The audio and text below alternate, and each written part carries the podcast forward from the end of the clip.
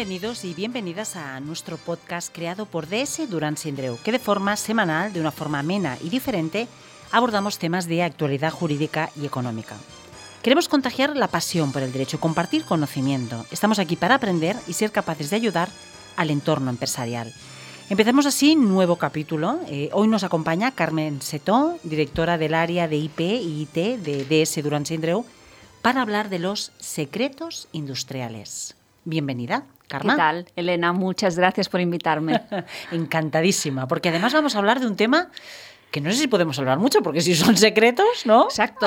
Y, además la, música que habéis puesto de inicio es que da mucho juego, ¿no? Para el secreto. Nuestro, los que somos eh, apasionados por el derecho, Perry Mason, de hace muchísimos años, ya tenía esta sintonía. Ah, perfecto. ¿Has visto? Pues, todo está conectado, todo está conectado. Exacto. Karma, ¿qué son los secretos industriales y, y cuál es su regulación? Muy bien. A ver, Elena, si me lo permites, primero de todo te voy a cambiar el nombre. Venga. Hablaremos de secretos empresariales mejor. Empresariales. La antigua normativa, porque eh, eh, los secretos estaban regulados anteriormente en la ley de competencia desleal, hacía una diferenciación entre secretos industriales e empresariales. No obstante, teniendo en cuenta que al final abarca cualquier ámbito de una empresa, su sector industrial, técnico, científico y más organizativo y comercial, el nombre se ha generalizado como secreto empresarial sin perjuicio de que secreto industrial es totalmente válido. Correcto. ¿Vale? Echa, la, la puntualización, Karma, muy bien, muy bien. Eh, ¿Cómo los definimos? ¿Qué, ¿Cómo son estos secretos empresariales? Yo creo para efectos prácticos, para que el empresario mm, entienda ¿no? qué entendemos por este concepto tan genérico, al final es un activo de la empresa, un activo intangible, como un derecho de propiedad intelectual que debe ser protegido. ¿Por qué? Porque tiene un valor para la empresa. Vale.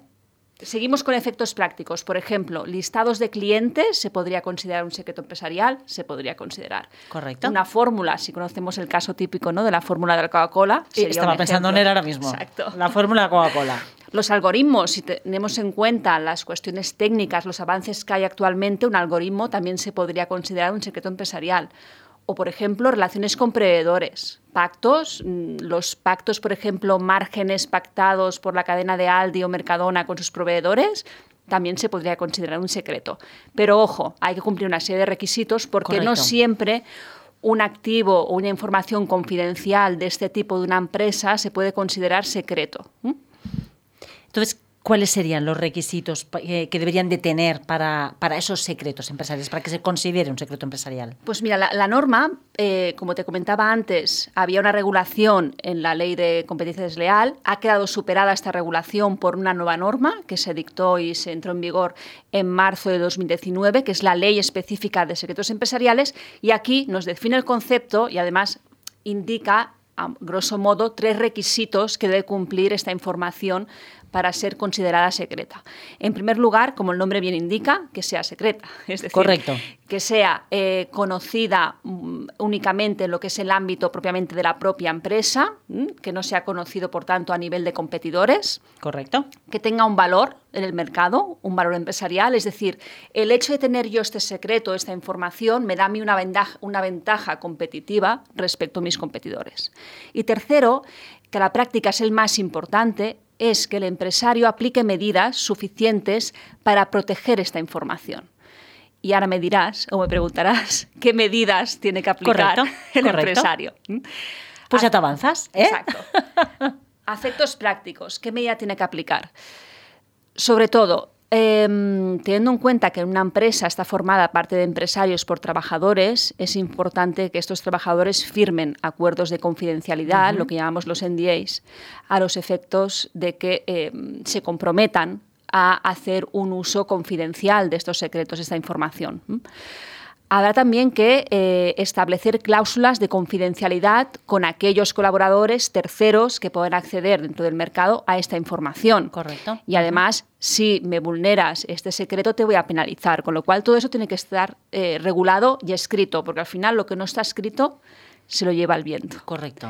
Correcto. Aparte, medidas técnicas, es decir, yo tengo esta información, listado de clientes, algoritmos, métodos, que también puede ser considerado un secreto empresarial, lo tengo que tener protegido a nivel de mi empresa con, por ejemplo, controles de acceso, quién puede acceder a esta información y quién no.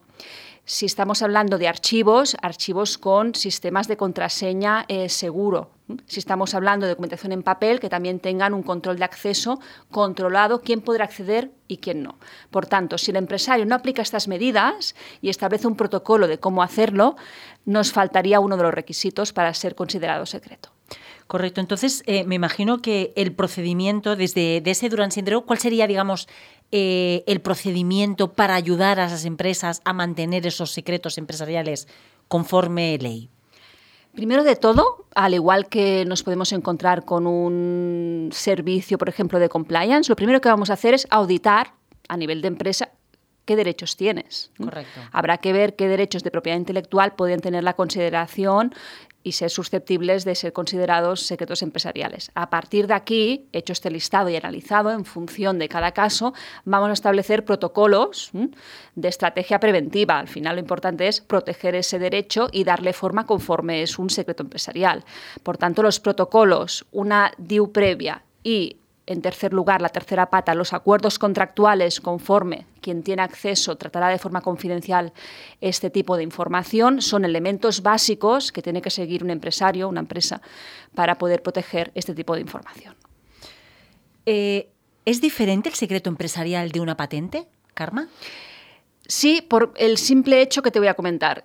Ambos son sistemas de protección, ambos son activos de las empresas. Sí que es cierto que la patente es un derecho de propiedad industrial, a diferencia del secreto que es secreto empresarial. El secreto empresarial es un derecho de propiedad intelectual, pero por el simple hecho de que la patente se publica y es pública porque se registra y debe registrarse para que el derecho exista, tenemos aquí la diferencia esencial. La, patente es pública, el secreto generalmente no, no lo es. No lo es. Habrá que ver en cada caso qué me conviene más si patentar ese invento o eh, protegerlo como un secreto. En muchos casos, determinados eh, inventos que han sido patentes se han iniciado como secretos empresariales. Patentar en España es caro, eh, patentar a nivel europeo aún lo es más, o a nivel internacional, y además son procesos también muy costosos, tanto en dinero, como te comentaba, además como en tiempo. Tarda tiempo en poder patentar. Por lo que habrá que ver en cada caso mm, qué me conviene más también hay que tener en cuenta em, que no todo es patentable.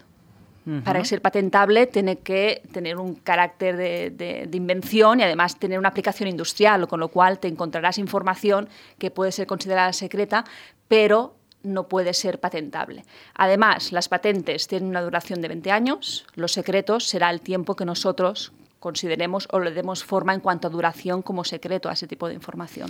O sea que la fórmula de la Coca-Cola al ser un secreto, eso no hay una caducidad en la vigencia, ¿no? Exacto. Wow. O sea que no la sabremos. Karma Seto, directora de IT IP de DS Durán Sindreu.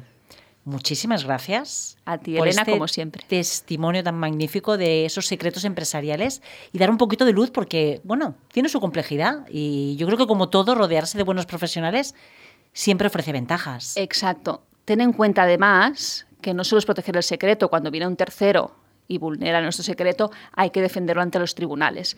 Y aquí ya, si quieres, podemos hacer un tercer, un segundo, perdón, un segundo post, cómo protegen los tribunales ese tipo de información por el hecho de tratarla, con lo cual deben establecer también los propios juzgados protocolos de cómo van a proteger esa información si al final un juicio en sí es público y tienes acceso a una sentencia pública. Qué importante esa confidencialidad, ¿no? Porque en definitiva es tu estrategia empresarial, ¿no? O sea, estás protegiendo tu empresa, ¿no? Exacto. Y, delante de tu entorno y delante de los eh, competidores, por supuesto, ¿no? Exacto. Por lo tanto, es un valor que hay que proteger. Karma, nos quedamos sin tiempo y hay un montón de temas que nos han quedado, pero seguiremos. Seguiremos hablando y abordando estos secretos empresariales que, tanta información podemos, podemos tener y tanta utilidad puede llegar a tener para la empresa. Muchísimas gracias. Gracias, Elena. Quien nos habla, Elena Álvarez. Gracias a todos por escucharnos y os invitamos de nuevo para seguir compartiendo nuestra pasión por el derecho. Hasta pronto.